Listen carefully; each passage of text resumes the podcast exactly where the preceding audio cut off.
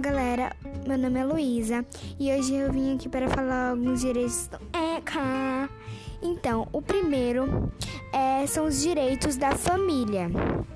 Que a família tem que dar muita atenção para os filhos, tem que cuidar deles e dar carinho, dar amor, fazer as coisas que ele precisa.